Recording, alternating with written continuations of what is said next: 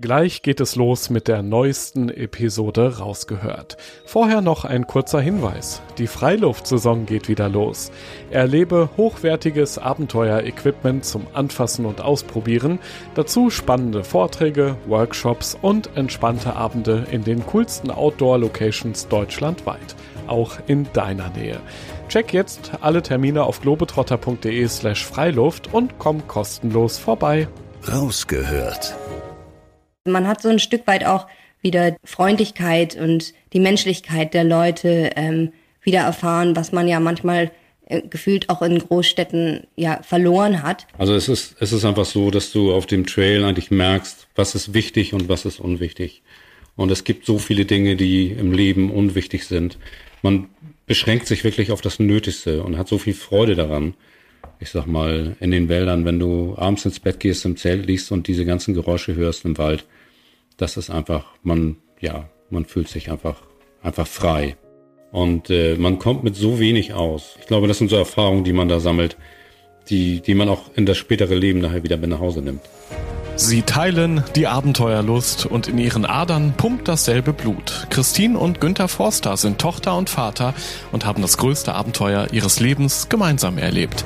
Eine Wanderung auf dem Appalachian Trail in den USA. Einem der wildesten und längsten Wanderwege der Welt. Mehr als 3500 Kilometer entlang der Ostküste.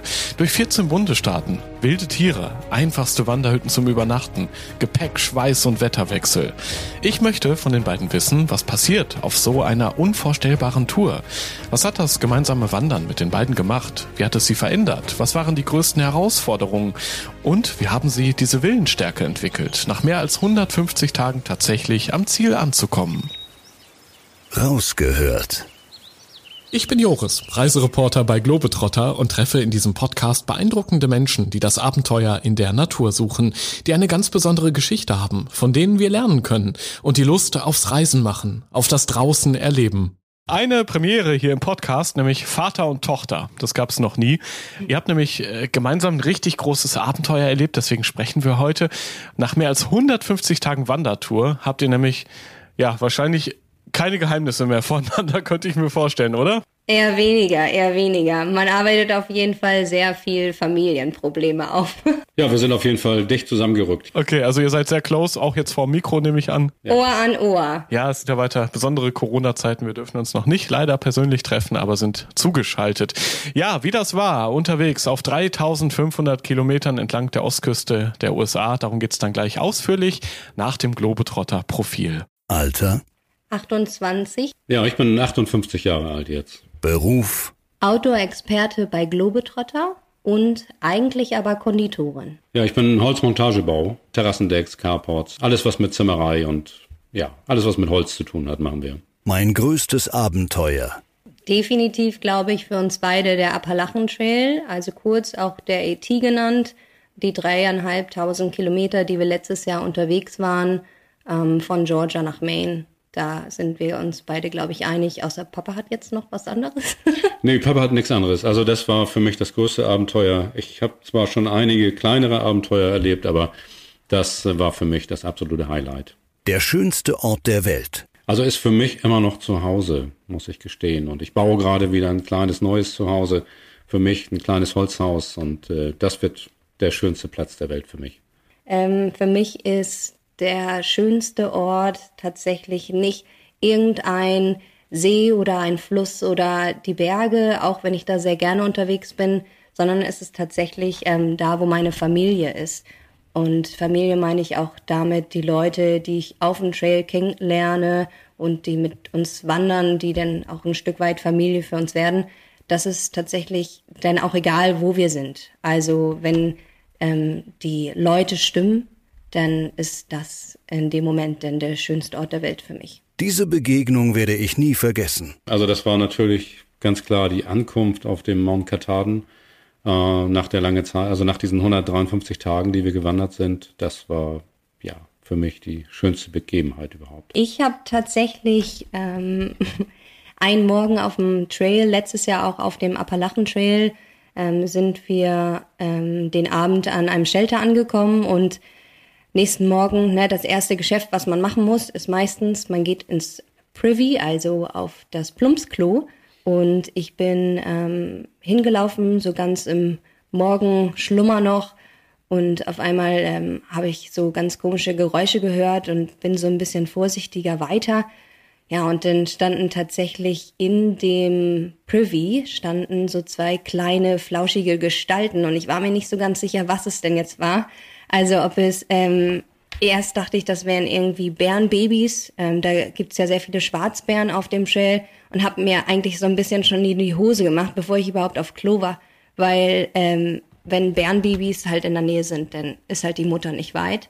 Ich bin dann so trotzdem wagemutig ein bisschen weiter nach vorne, ja, und dann waren es keine Bärenbabys, Gott sei Dank, sondern Baumstachler, ähm, die quasi das ähm, Plumpsklo auseinandergenommen haben. Die nagen sehr gerne, die gehören ja ähm, zur Gattung der Meerschweinchen tatsächlich. Also es ist ähnlich wie ein Stachelschwein, aber doch ähm, eher die Gattung der Meerschweinchen. Und ähm, ja, das war irre, ne? Also die waren nicht flauschig, aber irgendwie total niedlich. Ähm, aber da ist mir auf jeden Fall, also das war auf jeden Fall ziemlich irre. Papa musste denn doch kommen ähm, weil ich musste so dringend auf Klo und der musste dann doch kommen und ähm, gemeinsam haben wir die dann ganz sanft denn ähm, mit Klopfen und Rütteln vom Plumpsklo dann doch aus dem aus dem ähm, Loch geholt und dann konnte ich dann auch endlich mein Morgengeschäft verrichten. Mein coolster Moment war tatsächlich wahrscheinlich Skydiven. In 2013 war ich in, habe ich in den Staaten gelebt und ähm, war da das erste Mal Skydiven in Hollister ähm, und das war schon sehr sehr cool. Also das ähm, da habe ich mich also es war auf jeden Fall kühl oben, aber es war auch ähm, definitiv eine ziemlich geile Erfahrung ähm, von ja mehreren. Ich glaube wir waren 4000 Meter. Das ist vielleicht jetzt noch nicht so hoch, aber ähm, das war schon schon eine coole Erfahrung, da mal in den Lüften zu schweben. Ja, mein kurzer Moment war, glaube ich, der, der Flug mit einer alten Beaver in äh, Alaska. Äh, so eine alte, von 1952, so eine alte Transportmaschine.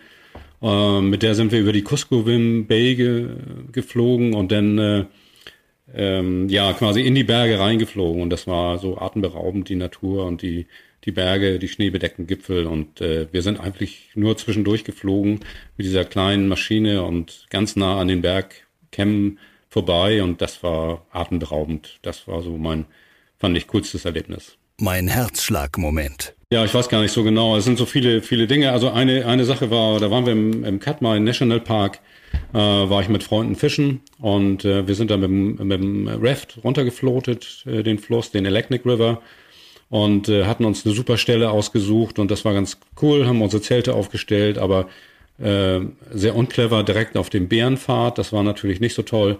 Und äh, wir hatten äh, ja sehr viele Begegnungen mit Grizzlies, äh, wo wir dann nachts im Zelt schon immer wieder wach waren und die sind sehr nah rangekommen und äh, da haben wir eigentlich die ganze Nacht vom Zelt gesessen und das war schon, ja, das war schon ein sehr spannendes Erlebnis, sagen wir mal so, ja. Ich habe auch eine Bärenbegegnung letztes Jahr gehabt auf dem Trail ähm, ohne Papa, mit einem anderen Läufer, mit dem ich unterwegs war, einem anderen Thru-Hiker. Ähm, so nennt man uns ja wenn man Fernwanderweg komplett durchwandert, ist man ein Through-Hiker, zumindest im englischsprachigen. Ähm, und da sind wir gelaufen, haben uns unterhalten und auf einmal stand ein ziemlich großer Schwarzbär direkt vor uns, also ähm, zwei Meter quasi so entfernt. Es war jetzt gar nicht so weit, da ist mir das Herz auf jeden Fall in die Hose gerutscht. Ähm, aber es ist natürlich atemberaubend, den so nah zu sehen. Ne? Also es war so das erste Mal, dass ich so einen Bären richtig gesehen hatte. Papa hat dann natürlich schon ein bisschen mehr Erfahrung. Ähm, ja, und das war, das war schon irre. Der hat nichts getan, ne? Den musste man dann so ein bisschen, ja, man muss einfach ein bisschen lauter sein, damit die denn ähm, auch Angst hatten. Das hatte er nun leider nicht. Ähm, aber wenn du ganz entspannt da bist, dann ähm, ja, tun die tatsächlich auch einfach gar nichts. Die schlimmste Nacht meines Lebens. Ich bin letztes Jahr auf dem Trail krank geworden. Ähm, das war über einen Tag noch gar nicht so vorherzusehen. Wir hatten eigentlich einen ganz lustigen Tag, ähm, haben einen Jeep auf dem Trail gefunden und ähm, sind dann ja weitergelaufen und abends dann oder nachmittags am Shelter angekommen. Und da habe ich dann ähm, ganz normal gegessen noch und es war alles gut Ja, und dann die Nacht irgendwie, wir sind relativ früh ins Bett gegangen, war sehr kurz, weil ich habe mich tatsächlich nicht so gefühlt. Irgendwas war da nicht so. Ich bin ständig aufgewacht und ähm, dann am nächsten Morgen habe ich erst gemerkt, also ich habe mich übergeben die Nacht. Am nächsten Morgen habe ich erst gemerkt, dass ich halluziniert habe die ganze Nacht. Also ich habe geschwitzt und ähm, ich habe nämlich die ganze Nacht wohl gerufen, dass da ein Bär direkt vor mir steht. Und der Kollege, der neben mir im ähm, Shelter geschlafen hat, der dachte die ganze Zeit, wo ist der Bär, wo ist der Bär? Aber da war gar kein Bär. Ähm, ja, und dann sind wir tatsächlich vom Trail, mussten wir runter ähm, und sind dann in ein Hostel gegangen und ich habe tatsächlich ähm, ja, mich ausgefiebert. Und das war schon ähm, anstrengend, weil wir noch über 15 Kilometer den Morgen laufen mussten. Und das war schon, das war schon ähm, eine ganze, ganze Strecke, denn ne, also es kommt einem ja immer länger vor einfach, wenn, wenn man ähm, krank ist. Den Geschmack werde ich nie vergessen. Ich glaube, das waren die ersten sechs oder sieben Tage, die wir unterwegs waren und äh, man hat dann ja eigentlich nur Wasser zu trinken und so ein bisschen Geschmack und äh, Energizer, was man da so reinmischen kann in das Wasser. Dann haben wir tatsächlich Trail Magic gehabt. Das sind Leute, die, die ja Wanderer auch verwöhnen. Und der hat mir eine eiskalte Cola gegeben. Und äh, uh, ja, ja, genau. Geil. Und dieser leckere, süße, klebrige Geschmack, das war der absolute Hammer. Ich meine, wir hatten irgendwie zwei Grad plus nur, es war super kalt und dann so eine eiskalte Cola.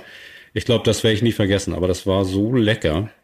Und äh, ja, genau, das, äh, ja, das war für mich eigentlich so, so ein echtes Highlight. Ähm, ich habe meinen Trailname von dem Geschmack, den ich nie vergessen werde. Jeder bekommt ja immer ein, ähm, ja, ein Name auf dem Trail zugeschrieben und meiner ist ähm, ganz witzig eigentlich ähm, von einem Gebäck aus Amerika. Ähm, das heißt Ding Dong, also so wie die Türklingel, ne, so wenn es klingelt.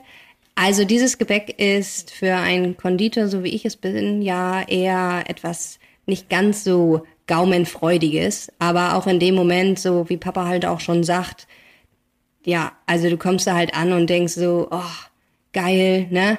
Es gibt eine Cola und ein Gebäck, egal was es ist. Und es war halt so ein Schokoladentörtchen ähm, gefüllt mit so einer Vanillecreme.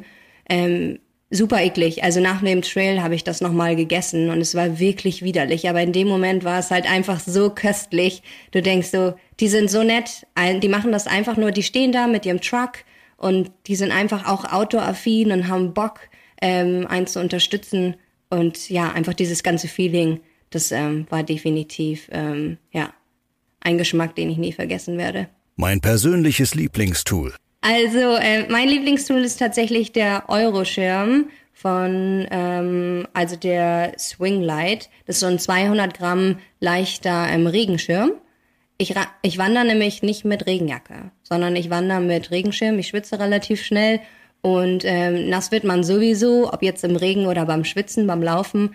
Und ähm, dadurch, dass ich ja Brillenträgerin bin, ist es für mich sehr angenehm, mit einem ähm, leichten Regenschirm zu laufen. Sieht immer ein bisschen lustig aus, aber er hält definitiv einiges aus. Ich habe den auch die erste Zeit getragen, aber mein absolutes Highlight ist eigentlich der Jetbowl, der kleine Kocher. Ähm, das ist für mich absolut wichtig morgens, dass ich meinen Kaffee habe. Und hm. äh, das geht super schnell mit dem Ding und er ist leicht und verbraucht wenig Gas. Das äh, ist natürlich auch wichtig, weil ja jedes Gramm zählt. Und äh, ja, das würde ich sagen, ist mein Highlight. Also gleich an zweiter Stelle kommt natürlich der Schirm. Drei Sachen, die jeder Abenteurer zum Überleben braucht. Snacks, Snacks und die Kackschaufel. Also ich habe auf jeden Fall einen guten Schlafsack, meinen Kocher und super Schuhe. Das ist ganz wichtig. Rausgehört. Christine, also ich glaube, bei euch kann man wirklich von einer Abenteurerfamilie sprechen, weil ja, du hast die Leidenschaft fürs Draußensein quasi geerbt. Das kann man definitiv so sagen, ja. Also ich bin früher mit Papa ja schon ganz oft ähm, fischen gegangen. Also er kommt ja eher so aus der Fliegenfischer-Szene.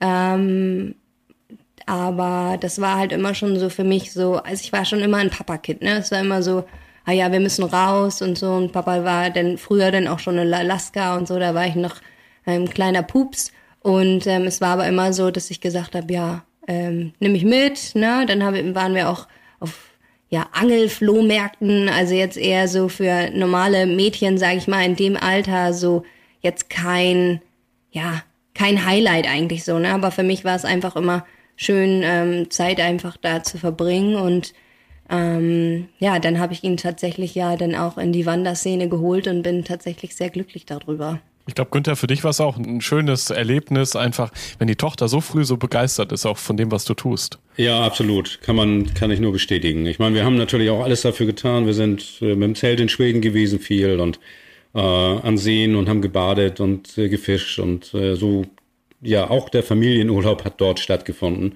Und äh, das prägt natürlich auch ganz besonders. Und das macht mir natürlich Freude, wenn, ja, wenn das, wenn ich das so weitergeben kann, diese Faszination. Und vor allen Dingen, wenn wir das auch noch gemeinsam zusammen so leben können. So wie auf dem AT zum Beispiel. Das ist natürlich sehr außergewöhnlich, ja. Ja, ich wollte gerade sagen, es war irgendwie klar, dass ihr dann irgendwann auch mal gemeinsam eine große Reise vorhaben würdet. Ihr seid mhm. ja immer öfter auch zusammen und wandern gewesen, unterwegs gewesen. Wie waren das ganz am Anfang, eure Pläne? Wie sind die so langsam gewachsen? Wie habt ihr dann entschieden, so, jetzt machen wir mal so ein ganz großes Ding gemeinsam? Tatsächlich ähm, wollte ich ganz alleine loslaufen. Also es war jetzt nicht so, dass wir gemeinsam gesagt haben, wir wollen, ja, wir wollen einen großen Wanderweg gemeinsam laufen, sondern ich ähm, habe ja in den Staaten gelebt und bin wiedergekommen und ähm, dadurch, dass ich in Kalifornien gelebt habe, war es so, da ist halt ja der Pacific Crest Trail, ähm, so ja der Wanderweg von ähm, Campo nach ähm, Kanada, also von Mexiko unten an der Grenze nach Kanada. Und den wollte ich gerne laufen. Und dann davon habe ich meinem Papa erzählt und er so, hm, ja, interessant. Der läuft ja durch die Moave-Wüste und ähm, dann halt über die Sierras. Und da war ich halt Feuer und Flamme und ähm, dann sagte Papa, oh ja, wir können ja mal zusammen wandern gehen. Jetzt einfach mal so. Und dann sind wir halt angefangen, ne? Und ähm, waren halt den Kungslegen waren wir gemeinsam wandern und das hat schon ganz gut geklappt. Ähm, es hat auf jeden Fall Spaß gemacht. 105 Kilometer waren wir unterwegs und dann ähm, ja waren wir in der Schweiz gemeinsam auf dem Pilatus Kulm sind da eine weite ähm, Strecke gelaufen und dann sagte er, hm, irgendwie, ich habe Lust, mit dir mehr zu laufen. Und dann habe ich gesagt, ja, okay. Und dann sagte er, ähm, ja, also mehr so weitere Strecken. Und dann habe ich dann gesagt, ja, ich möchte ja gerne den PCT laufen. Und ähm, Papa hat ja schon gesagt, ne, er ist 58 Jahre alt, ne, so und mit der Moave-Wüste, das ist natürlich, ist natürlich sehr heiß ähm, obwohl ich ähm, würde mittlerweile sagen, er wird das locker wuppen, ähm, da durch die Wüste zu rocken. Der hat ja letztes Jahr ein ganz schönes Tempo vorgelegt, auf jeden Fall. Und ähm, dann hat er gesagt, ja, mein Traum war schon immer mal, den Appalachen Trail zu wandern. Hatte ich bis dato noch gar nichts gehört von, weil ich kenne ihn natürlich eher so als Fliegenfischer. Ähm, ja, und dann habe ich mich da eingelesen. Ich kannte den natürlich schon so ein bisschen. Und ähm, dann sage ich, ja, alles klar dann muss der PCT halt warten, ne? Und dann haben wir tatsächlich fast anderthalb Jahre ähm, geplant. Das war ja 2019, also im vergangenen Jahr, als ihr auf dem AT, diesem Appalachen Trail oder Appalachian Trail, wie man in den USA sagt, als ja, ihr da AT unterwegs gewesen seid. Ja. Sollen wir AT sagen? Okay. Ja, AT ist, glaube ich, ganz gut, ja. Sehr gut. Dieser Weg, der, der liegt ja im Osten der USA, also etwas oberhalb von Washington, habe ich nachgeschaut. Ähm, was ist so reizvoll genau an diesem AT? Warum habt ihr gesagt, es muss der sein und es kann kein anderer Weg sein am Anfang? Naja, der, der, der Plan für mich war einfach mal, dieses Appalachengebirge geht ja wirklich von Georgia bis Maine. Ähm, ich habe mal 2008 eine, eine, Doku auf dem NDR gesehen. Äh, da haben sie den Trail mal kurz vorgestellt. Und ähm, da habe ich gesagt, okay, diese Gebirgskette, die würde ich gerne mal erwandern. Also wirklich hautnah in der Zeit nur in den Wäldern, auf den Bergen oder in den Bergen zu sein. Äh, einfach diese atemberaubende Natur, die man da erleben kann. Und diese abwechslungsreiche Natur vor allen Dingen. Und äh, das Highlight natürlich nachher irgendwann New Hampshire und Maine, aber oder die White Mountains zum Beispiel das sind so Dinge, die, die wollte ich einfach mal hautnah erleben, einfach mal sehen und, und wirklich da die Füße hinzusetzen. Also nicht nur mit dem Finger auf der Landkarte, sondern wirklich einfach sagen, ich bin diese Strecke einfach gelaufen und das hautnah zu erleben, das war Inspiration für mich eigentlich. Ja. Es sind ja 3500 Kilometer, ein unfassbar langer Weg, den ihr da gemeinsam dann gegangen seid. Das ja. war ja im Vorfeld schon klar. Ihr kanntet die Strecke ja. Man kann das ja im Internet alles sehr gut planen. Ja, genau. Ist schon Wie irre. waren so die ersten Meter? Also ihr, ihr wart wahrscheinlich extremst aufgeregt, ne? Oder wie ja. waren so die ersten Schritte auf diesem Trail? Irre, weil bevor du die ersten Schritte auf dem Trail machst, musst du erst mal 13 Kilometer zum Trail laufen Also es gibt ein quasi Von Berg hoch, ne? Ja, ja. Es gibt ein Au also auf jeden Fall Berg hoch.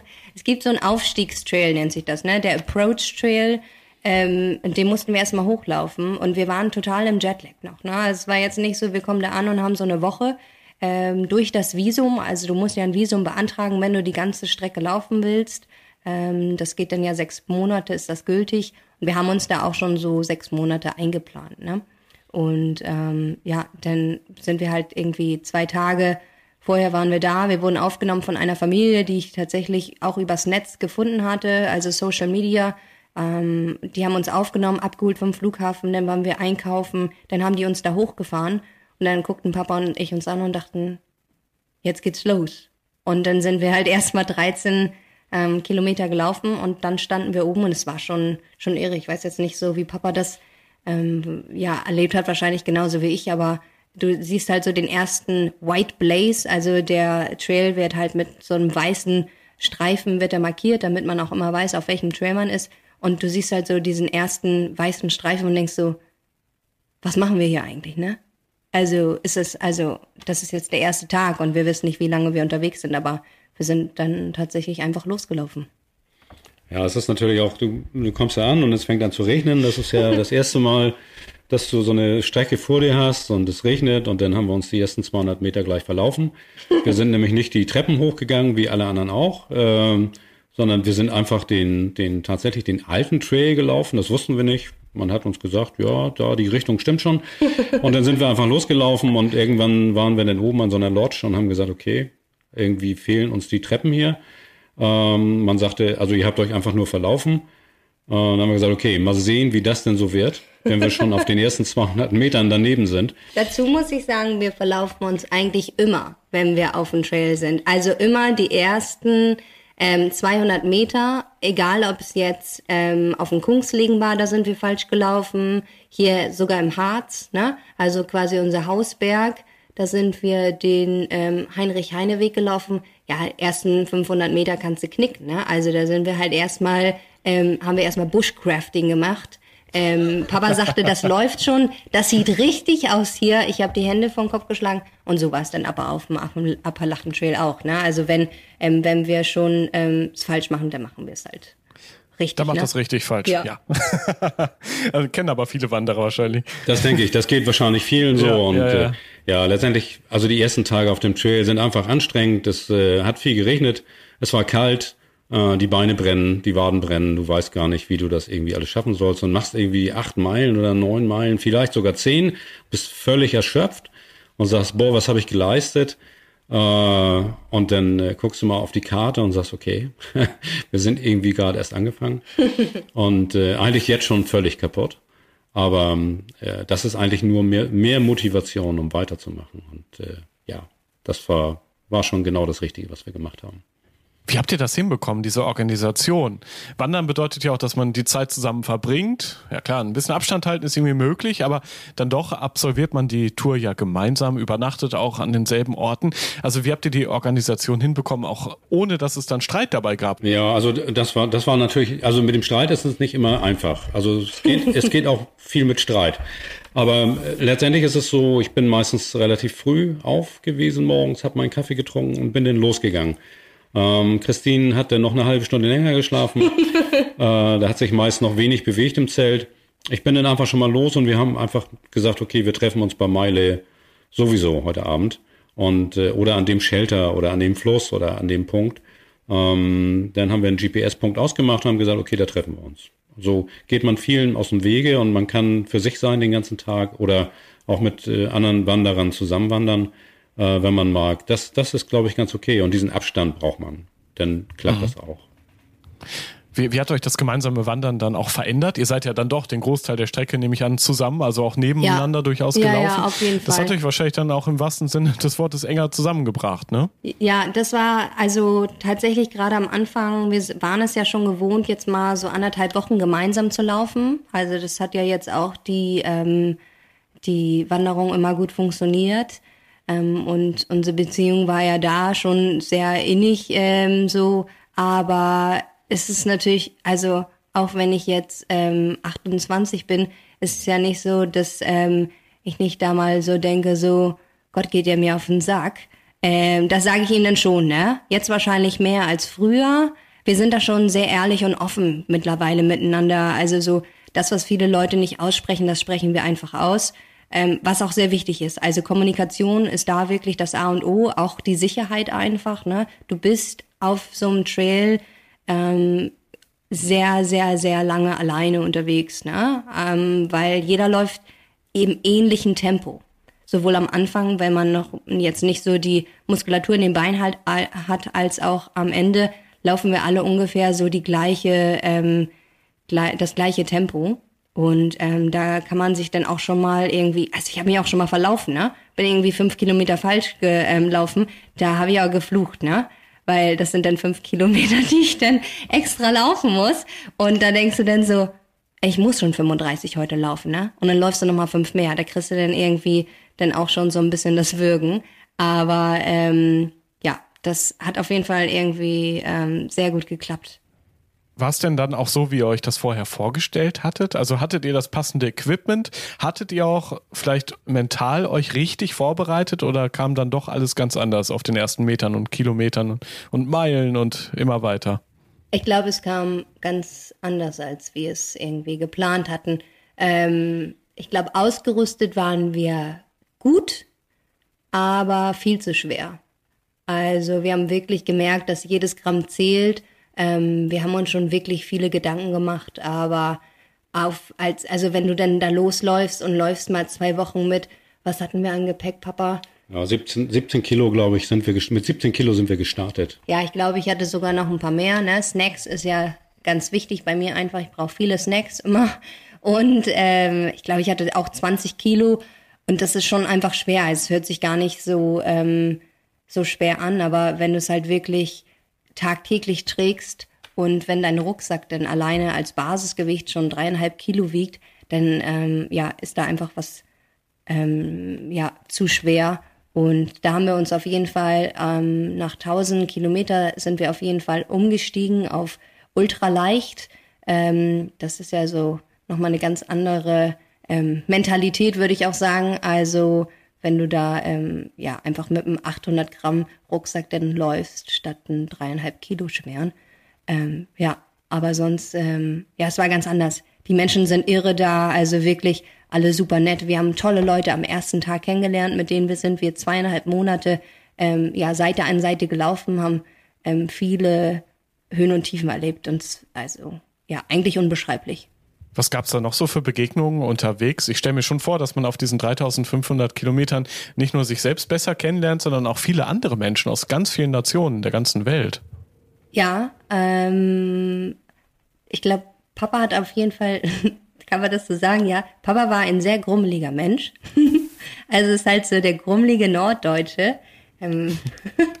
naja, sagen wir mal so, ich bin ein wenig zurückhaltend und äh, ja, Eher nüchtern. Naja, ne, also so. Und ähm, Papa ist komplett aufgeblüht, ne? Also man hat so ein Stück weit auch wieder die, ähm, ja, die Freundlichkeit und die Menschlichkeit der Leute ähm, wieder erfahren, was man ja manchmal äh, gefühlt auch in Großstädten ja verloren hat. Und ähm, da, ja, also ihre Menschen. Also Wahnsinn. Also es ist, es ist einfach so, dass du auf dem Trail eigentlich merkst, was ist wichtig und was ist unwichtig. Und es gibt so viele Dinge, die im Leben unwichtig sind. Man beschränkt sich wirklich auf das Nötigste und hat so viel Freude daran. Und äh, man kommt mit so wenig aus. Und das so wenig war nachher auch unsere Ausrüstung. Es ist ja wirklich ein Shirt, äh, zwei Unterhosen, zwei Paar Socken, ein paar Schuhe und eine Jacke. Mehr brauchst du eigentlich nicht. Und äh, damit sind wir ganz gut gefahren. Und äh, ich glaube, das sind so Erfahrungen, die man da sammelt, die, die man auch in das spätere Leben nachher wieder mit nach Hause nimmt. Wie beeindruckend war die Landschaft unterwegs?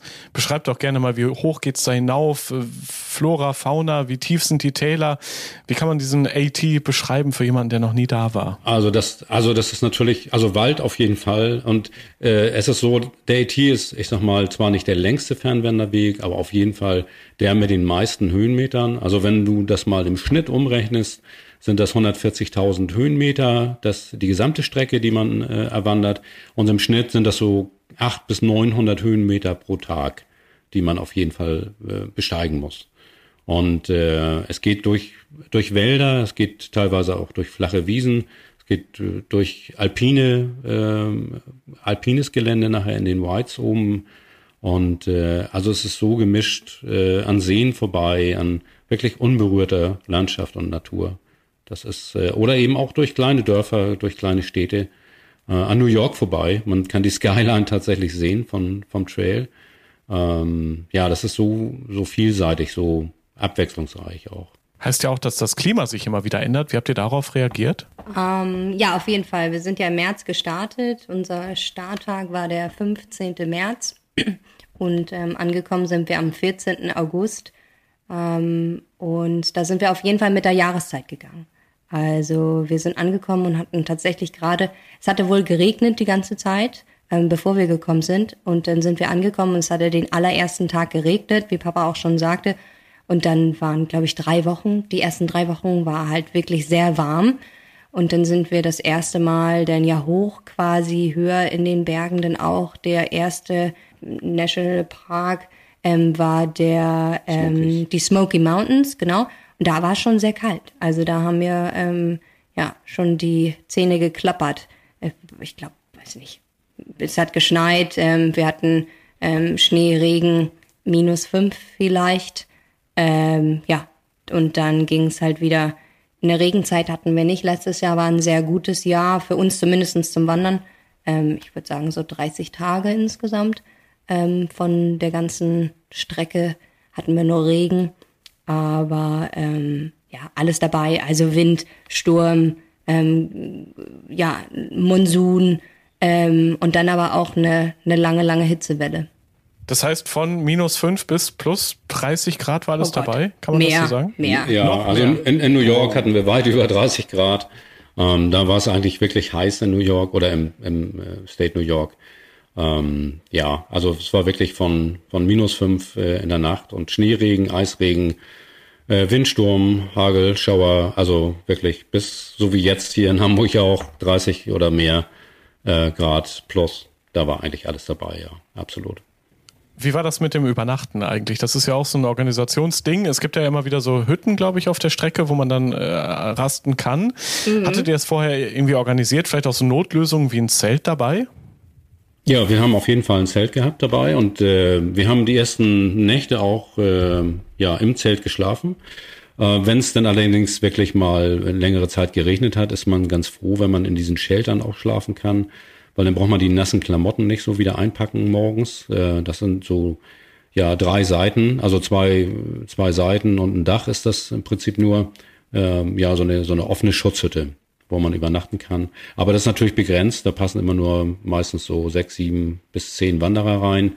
Ähm, insofern meistens aber im Zelt. Und das ist so ein bisschen Privatsphäre, was man dann noch hat im Zelt.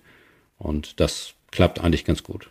Ihr habt es ja schon angedeutet, unterwegs können einem auch immer wieder wilde Tiere begegnen, Schwarzbären zum Beispiel, Giftschlangen, auch davor wird ja immer wieder gewarnt Ja, auf dem genau. AT. Klapperschlangen hatten wir auch, ja. Echt? Seid ihr denen begegnet? Wie habt ihr, oder habt ihr euch Ja. da irgendwie darauf vorbereitet oder kam es dann doch überraschend um die Ecke, so ein wildes Tier? Nee, ähm, vorbereitet nicht. Also wir haben relativ viel gesehen. Ähm, aber, also Papa hat irgendwie immer mehr gesehen als ich. Ich weiß auch nicht, also ich habe immer, immer Ausschau gehalten, auch nach Schildkröten, ähm, laufen da ja auch rum tatsächlich und ähm, viele, viele Schlangen waren da. Ähm, ja, vorbereiten kann man sich darauf gar nicht wirklich. Also ähm, das Aber die, Ja. die, die Schlangen sind normalerweise ja relativ scheu. Die merken ja schon die Erschütterung, wenn du kommst als Wanderer und oft siehst du nur den, den Ende, also den Schwanz irgendwo im Busch verschwinden. Bei Klapperschlangen ist es meistens so New York, New Jersey gibt's relativ viele. Ähm, die liegen aber eigentlich auf den Steinen und äh, sonnen sich im Allgemeinen. Pennsylvania hatten wir einige. Genau, aber äh, so, das ist keine Gefahr, absolut nicht. Und wenn es wirklich mal, wenn man denen zu dicht kommt, dann kann man sie durchaus hören und äh, man weicht einfach aus. Also da braucht man sich wirklich keine Gedanken machen. Das ist kein so gefährlicher Trail. Man muss einfach sich äh, anpassen an die Natur. Man ist da Gast und äh, das darf man immer nicht vergessen. Man ist da natürlich im Bärenland und das ist nicht unser Land, sondern da wohnen eben diese Tiere. Das ist deren Zuhause und da muss man einfach, äh, ja, da muss man sich anpassen und dann klappt das eigentlich auch. Und das haben wir, glaube ich, ganz gut getan. Gab es denn unterwegs auch irgendwann diesen Moment, wo ihr auf einmal voller Glücksgefühle wart? Ich finde, man rechnet ja immer in Kilometern und gerade wenn man so längere Strecken wandert zum Beispiel. Könnt ihr sagen, was weiß ich, nach 2000 Kilometern habe ich so doll gegrinst, dass es Freudentränen wurden irgendwann oder an irgendeinem Ort war es so wunderschön, dass ihr es nie vergessen werdet? Auf jeden Fall. Ähm, ich glaube tatsächlich, wir haben immer in Meilen ja gerechnet. Ähm, und also eine Meile ist ja 1,6 Kilometer. Ähm, und wir haben immer in Meilen gerechnet und es ist tatsächlich so, am Anfang der Saison, die ersten Leute, die starten, ähm, die legen nach 100 Meilen, also immer nach ähm, im 100er Satz, legen die Steine aus oder ähm, Blätter oder Stöcke und ähm, schreiben damit quasi die Zahl. Also denn 100 Meilen, 200 Meilen, 500 Meilen. Und ähm, das war schon immer jedes Mal so ein Wow, wir sind schon 500 Meilen gelaufen. Wahnsinn. Wir haben schon ähm, ja ein bisschen weniger denn als ähm, ein Viertel geschafft oder halbe Strecke. Ähm, da gibt's ja die Half Gallon Challenge ähm, bei der halben Strecke. Da musst du zwei Liter Eis essen. Also das ist so die Tradition. okay, wer hat sich das denn ausgedacht? Ähm, ich weiß auch nicht, aber auf jeden Fall ähm, ja haben wir da natürlich ähm, nicht den ähm, Schwanz eingezogen, sondern haben uns da mutig der Aufgabe gestellt. Papa ähm, war richtig gut dabei, also muss man sagen, ne? Der ähm, hat das so weggemuffelt. Ähm, ja, ich habe ein bisschen gekämpft, also es war jetzt nicht ganz so einfach für mich. Ich bin dann auch, auch 45 Minuten in ein Zuckerkoma gefallen, ähm, habe einen Mittagsschlaf gemacht auf der Terrasse, wo man das Eis kaufen kann. Ähm, aber ich war wahrscheinlich nicht die Erste. Also viele Leute hing da ähm, doch ein bisschen kämpfend rein. Ja, aber das, das ausgedacht hat sich das bestimmt der Kioskbesitzer, der das Eis verkauft. Das wollte ich gerade sagen. Da, genau. da gehe ja, ich ja. ganz stark der, von aus. Der verdient da. Genau, der, der macht natürlich auch Burger, was natürlich lecker ist. Und äh, wenn man dann Liter Cola zu diesem zwei Liter Eis isst, dann geht das auch echt gut runter. Und äh, ja, also man ist ja permanent hungrig. Das hatten wir, glaube ich, noch gar nicht erwähnt. Ne? Du hast ein halbes Jahr lang Hunger. Kannst du dir das vorstellen? Du kannst Boah. gar nicht so viel essen, wie du an Ja, Kilo ja. Kalorien verbrauchst. Ich habe ja letztendlich fast zwölf Kilo abgenommen auf dem Trail und äh, fühlte mich aber trotzdem gut. Ich war recht drahtig geworden, recht fit. Ähm, aber man hat eigentlich immer Hunger. Und ähm, ja, da ist so ein Eis natürlich eine ganz willkommene Abwechslung. Ne? Ja. Das äh, nimmt man gerne hin. Hauptsache Kalorien. Ne? Also es ist nicht so wie hier, light irgendwie einkaufen im Supermarkt, sondern da gehst du durch den Walmart und versuchst eigentlich so viel Kalorien zu kaufen und zu tragen, wie du kannst. So, so ist der Plan. Also habt ihr solche Zwischenstopps dann schon so Boxenstops quasi eingelegt, um nachzufüllen, um ja die Kalorienvorräte. Alle drei bis vier Tage sind wir ähm, vom Trail gegangen. Ähm, viel lag auf, der, auf dem Weg. Manchmal mussten wir tatsächlich den ähm, Daumen rausstrecken und hitchen, also trampen. Ähm, das hat gut geklappt. Also die waren ähm, sehr freundlich immer alle. Und dadurch, dass es ja auch ähm, ja, bekannt ist, der Appalachen Trail auf dem, äh, auf dem Weg, ähm, ja, war das eigentlich ähm, weniger ein Problem, in die Stadt zu kommen. Die haben uns immer alle mit Kusshand, aber Nase zu natürlich, weil wir haben natürlich sehr gestunken immer, äh, mit Kusshand aufgenommen und ähm, uns in die Stadt und zurückgebracht. Gutes Stichwort. Man ist ja meistens dann eben doch in der Natur und das ist ja irgendwie auch ein bisschen egal, wenn man jetzt mal ein bisschen verschwitzt, da ist vielleicht auch ein paar Tage lang. Aber dennoch so eine Dusche äh, ist ja schon schön zwischendurch.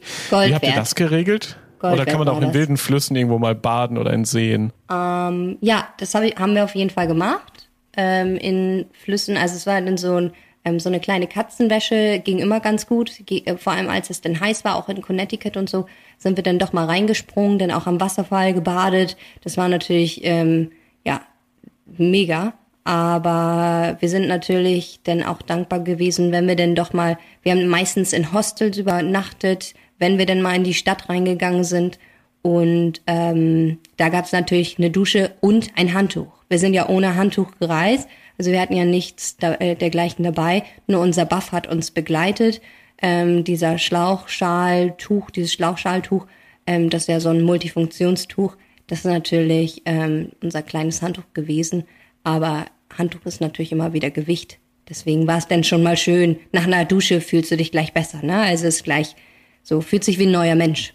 Was ist denn unterwegs alles sonst noch passiert? Ich meine, 3500 Kilometer, das ist eine Menge Weg für viele Anekdoten und Geschichten, vielleicht auch Dramen und Highlights. An was werdet ihr euch immer erinnern? Was erzählt ihr vielleicht auch gerne, wenn ihr mit Freunden über dieses Abenteuer sprecht? Ja, so viele Dramen und Highlights äh, gab das ganz sicherlich. Also ein paar Sachen waren, ich hatte, hatte mir zweimal das Schienbein verletzt, konnte dann nicht mehr laufen und äh, war von ja, sehr netten, fremden Leuten ins äh, in die Stadt gefahren worden, wo wir dann ein paar Tage Pause gemacht haben.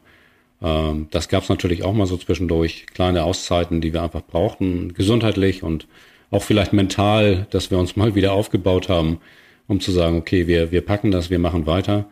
Ähm, das gab sicherlich, aber so die großen Highlights war eigentlich immer die Natur, diese Erlebnisse, ich sag mal, in den Wäldern, wenn du abends ins Bett gehst, im Zelt liegst und diese ganzen Geräusche hörst im Wald, das ist einfach, man ja, man fühlt sich einfach, einfach frei. Das war eigentlich das große Erlebnis.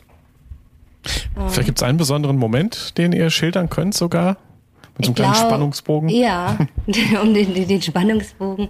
Tatsächlich glaube ich, ähm, war es so, wir, also der Trail nennt sich ja Trail of the People. Also ähm, die Menschen ich habe das jetzt schon ganz oft gesagt, aber der Trail ist halt so, ähm, die Community vom Trail ist so innig. Also die Leute, du kommst darauf und sagst, okay, ich laufe den jetzt, ne? Also ich laufe den jetzt mit meinem Papa den Trail und es ist so, dass du, wie soll ich das beschreiben? Du lernst die Menschen kennen und du gehst in kürzester Zeit mit den Menschen über Höhen und Tiefen. Also es ist jetzt nicht so, dass ich sage, ähm, okay, ähm, ich wurde fast vom Blitz getroffen und ähm, da muss ich jetzt alleine mit fertig werden. Das war tatsächlich letztes Jahr so eine Situation. Der Monsun kam rein und Papa war schon am Shelter und ich bin da noch gelaufen und es war richtig heiß den Tag und dann sah man richtig die Regenfront reinkommen. Ja, und dann ist zehn Meter von mir ähm, entfernt der Blitz eingeschlagen. Ähm, das war definitiv auch nochmal so ein Herzschlagmoment ähm, für mich und es waren zwei. Wie war das in dem Moment? Grau, also ich kann es gar nicht beschreiben. Also es war eh, also so wirklich, dass ich kurz dachte, ich muss jetzt sterben. Also es war wirklich so irre. Also man hört davon ja immer, aber denn wenn das so passiert und du stehst da so vor, ich war wirklich wie so in Schock. Und ähm, ja, dann waren halt zwei Wanderer mit mir, ähm, die auch schon eine ganze Weile mit mir unterwegs waren. Und das ist halt so, das habe ich jetzt nicht ähm, mit meinem Partner, ne? Also so eine Situation. Also das ist ja wirklich ähm, man lernt sich kennen in ja den besten und in den schlechtesten Momenten in kürzester Zeit und vertraut sich da auch. Und das war, also das ist auf jeden Fall etwas, ähm, was man auch, ich sag jetzt mal, im realen Leben einfach nicht hat. Ne? Also so dieses schnelle Kennenlernen, ähm, das, ja, der Trail ist noch, das ist ein ganz anderes Leben, was du beim Wandern und in der Natur lebst. Und ähm, ja, dann bin ich da angekommen und in Tränen ausgebrochen und keiner wusste, ne? Also ich habe mich tatsächlich ähm, bei meinem Papa auf den Schoß gelegt und ähm, einfach nur geweint, ne? weil ich dachte so, also da ist es einfach sehr emotional und ähm, du kannst da halt auch einfach sein, ähm, wie du bist. Also du brauchst dich nicht verstellen. Die Menschen akzeptieren dich so, wie du bist und ähm, ja, schätzen dich auch so. Und das ist wirklich auf dem Trail. Wir haben die letzten drei Wochen mit einer extrem tollen Truppe erlebt. Wir haben uns die Slippy Hippies genannt. Wirklich tolle Leute. Wir waren insgesamt neun. Zwei haben uns kurz vorm Ende noch ähm, verlassen. Die sind nochmal vom Trail gegangen. Und wir sind wirklich mit den, also zu siebt sind wir da auf den Berg den Kataden hoch. Und ähm, es war einfach, ja, ein Moment. Wir standen da, haben das ähm, wir kommen ja gleich wieder die Tränen irgendwie. Also wir haben das Zeichen angefasst und es war einfach so, du kannst das teilen, nicht nur mit dir selber und, oder mit jetzt mit meinem, äh, mit meinem Dad, sondern einfach auch mit den Menschen, mit denen du gelaufen bist. Und das, ähm, die, du brauchst gar nichts sagen, sondern die wissen genau, wie du dich fühlst, was du durchgemacht hast. Ähm, manchmal braucht man da einfach nicht ja so viel reden, sondern da reichen dann einfach ja reichen dann einfach nur die Blicke und das Gefühl. Sind das vielleicht auch diese zwischenmenschlichen Beziehungen, die man dann aufbaut, teilweise kurzfristig, manchmal auch langfristig, weil man viele, viele Meilen miteinander geht, die einen davon abhalten, dass man aufgibt? weil jeder hat ja auch einen schwachen Moment, wo man vielleicht den Trail verflucht und sich denkt, so, beim nächsten Ausstieg bin ich raus und weg, zurück in Deutschland, ich will das hier alles nicht mehr. Sind es diese menschlichen Zusammenhalte, die einen dann weiter kämpfen lassen? Ja, ich denke, ich denke schon, ja. Also es ist auf jeden Fall so, dass es da auf dem Trail nicht ankommt, wer du bist oder was du machst, sondern einfach nur, dass du diesen Weg gehst. Und äh, letztendlich haben alle gemeinsam das Ziel, diesen Weg ganz durchzugehen, also wirklich durchzuwandern bis zum Mount Katahdin. Also alle haben das gleiche Ziel. Der eine vielleicht aus irgendwelchen anderen Gründen als du selber, aber alle gehen diesen Weg gemeinsam und äh, gemeinsam ist es auch so, dass man sich unterstützt auf diesem Trail. Egal, ob man äh, Probleme hat oder ob alles gut ist, äh, man hilft sich gegenseitig. Da gibt es kein Wenn und Aber. Wenn jemand Probleme hat, wird er geholfen. Und äh, wenn jemand sagt, oh, ich fühle mich heute nicht so gut, dann sagt mein Mensch, komm, äh, das klappt schon irgendwie. Also man baut sich gegenseitig auf und das ist sicherlich auch ein Grund, warum viele es einfach schaffen die ähm, ja, die diese Hilfe auch erfahren von völlig fremden Menschen, die ja ganz objektiv sagen, die kenne dich ja gar nicht weiter. Die sagen einfach, okay, wir haben das Ziel und das schaffen wir gemeinsam. Das ist ein ganz großes Plus, was man auf diesem Trail erleben kann, ja. Und diese Frage stellt sich natürlich jeder, wenn Vater und Tochter auf Abenteuertour gehen.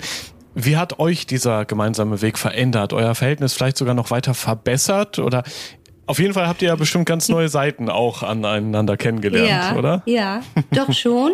Also ist ganz witzig, weil als ich fährt, also als wir fertig waren mit dem Trail, dachte ich erstmal, jetzt brauche ich erstmal Urlaub von meinem Papa. Also, weil es ging euch wahrscheinlich beiden so. Ey, weiß ich jetzt nicht, ging dir das auch so, Papa? Da möchte ich mich jetzt gar nicht so zu äußern. Das ähm, war mir jetzt irgendwie auch schon klar, dass er das sagt. Also es ist ähm, ja, doch, unsere Beziehung hat sich auf jeden Fall ähm, verändert. Definitiv zum Positiven. Ich kann es jedem empfehlen, ähm, das zu tun. Ähm, für mich ähm, ja, sind meine Eltern das Wichtigste, ähm, auch der wichtigste Halt, die mich immer unterstützen. Und ähm, wir haben uns schon gegenseitig unterstützt, aber ich habe ihm natürlich auch ich habe auch oft geschrien, ne? Also man hat mich auch oft in den Wäldern gehört. ähm, das ist mehr denn manchmal auch Misskommunikation, weil man so müde ist. Also wir sind ja wirklich die Läng der längste Tag, den wir gelaufen sind, vier, vier, äh, 48 Kilometer sind wir den einen Tag gelaufen mit, ähm, ich glaube tatsächlich den Tag über 2000 Höhenmeter ähm, hoch und runter.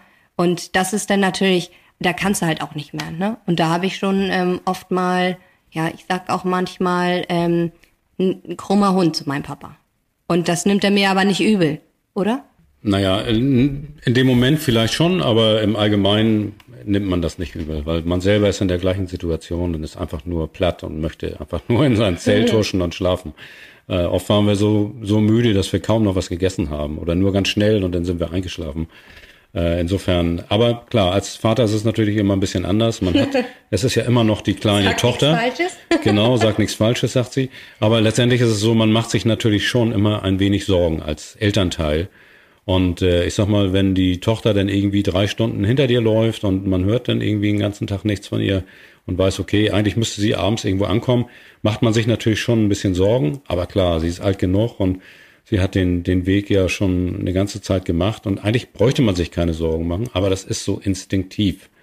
Und das gab sicherlich immer mal eine Spannung, weil es ist nicht, dass ich ihr das nicht zugetraut habe, aber man macht sich als Papa natürlich einfach Sorgen um die Tochter. Das ich, ist dann aber so. Ich habe mir auch Sorgen um den Alten gemacht. Wie war es eigentlich, als ihr dann nach 150 Tagen äh, zurück wart? Also auf einmal im Alltag, äh, im Job auch wieder. Ist das nicht so richtig runterkommen und eigentlich sogar ärgern? Weil dieser Höhenflug, diese Höhenmeter, das irgendwie vermisst man das ja auch dann, oder? Ja, ja, das stimmt. Das Gute war tatsächlich, wir haben nochmal Trail Magic am Ende erfahren. Ähm, wir sind ja zu siebt ähm, weitergelaufen ähm, bis zum Ende und wurden abgeholt von, ähm, von dem Pastor, ein Pastor aus Maine. Ähm, der Sohn hat uns abgeholt und wir sind auf einer Weihnachtsbaumfarm gelandet, zu siebt auch wieder, also mit der Gruppe. Direkt nachdem wir Kataden ähm, bestiegen hatten, sind wir da runter und die haben uns aufgenommen für zwei Tage und wir konnten noch mal zwei Tage, ohne dass wir wandern, quasi das Slippy Hippie Family Erlebnis ähm, genießen und so langsam wieder ähm, in den Alltag schreiten. Das war, das hat uns auf jeden Fall sehr geholfen. Ähm, und dann sind wir eine Woche noch in Boston geblieben. Ich habe dort ähm, Austauschfamilie ähm, von 2012, 7, 2007, ähm, genau, und haben quasi, bevor wir wieder, wieder normal in die Zivilisation sind, uns nochmal eingekleidet mit, ja, ein bisschen was Vernünftigen quasi für die reale Welt annehmbar und ähm, sind dann nach Hause und dann, ich bin relativ schnell in den Trail Blues ähm, gefallen. Das ist quasi, du bist zurück aus der Natur und ich war ja nur in der Natur fünf Monate, ne? Also 154 Tage, dreieinhalbtausend Kilometer und die, ja, da musste ich mich auch erstmal wieder dran gewöhnen, dass ich ähm, jeden Abend oder alle zwei Tage duschen darf. ja, das war für mich eigentlich relativ einfach, als ich wieder kam, weil, also erstmal war es natürlich toll, dass wir diese Magic hatten am Ende und diese Zeit genießen konnten, auch in Boston. Ähm, für mich war es so, mein Kollege meinte, ich hätte eine Wiedereingliederung nötig und hatte mir also zwei, zwei Tage später gleich äh, Arbeit äh, gegeben und äh, wir haben hier draußen im Wildpark gearbeitet und äh, haben da ein Gebäude gebaut, so dass ich eigentlich gar keine Zeit hatte, irgendwie mich äh, zu akklimatisieren, sondern ich musste direkt morgens wieder früh aufstehen und den ganzen Tag arbeiten. Ähm, was mir eigentlich ganz gut getan hat, muss ich sagen. Also das war so direkt ins kalte Wasser geworfen wieder äh, war eigentlich ganz gut. Und äh, so fiel mir das relativ leicht, in das Alltagleben zurückzufinden. Aber es war schon sehr, sehr komisch, ja. Am Anfang schwer auch.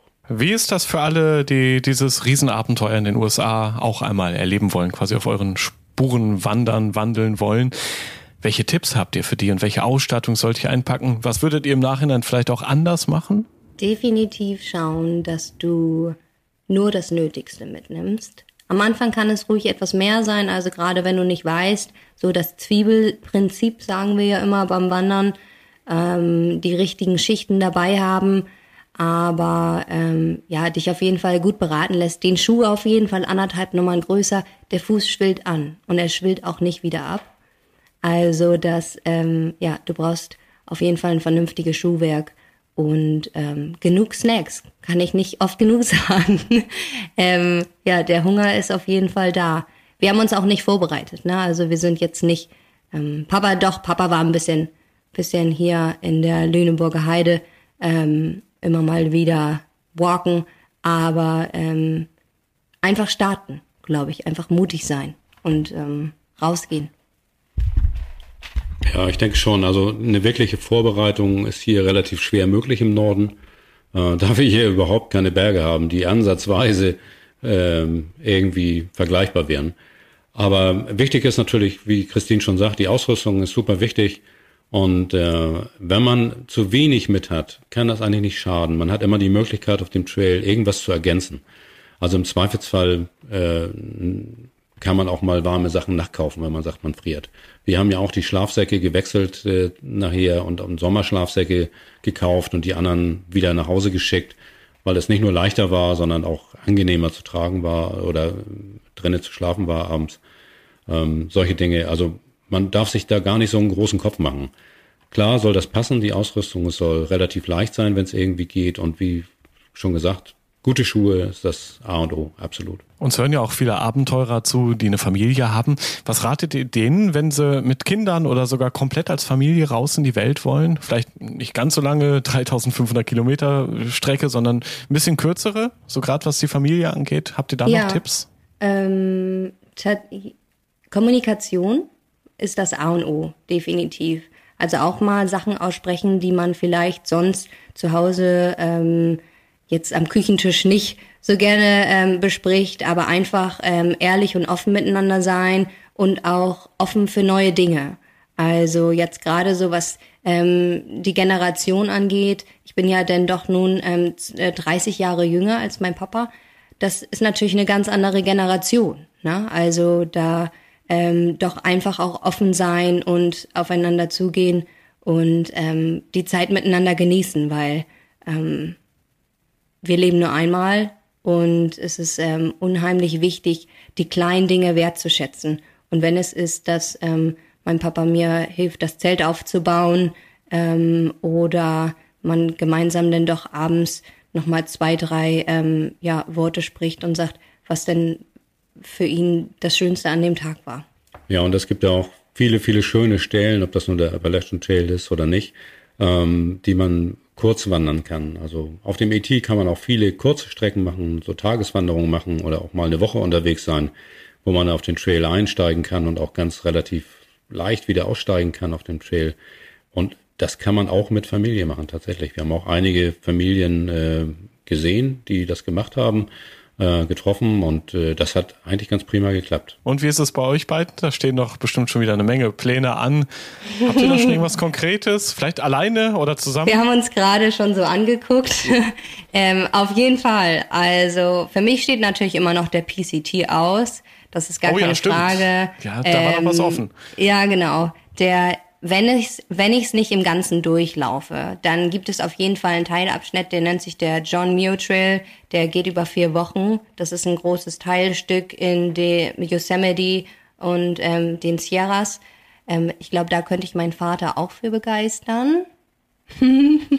Also, also das, der John Moore Trail, das ist auf jeden Fall äh, ganz oben auf der Favoritenliste.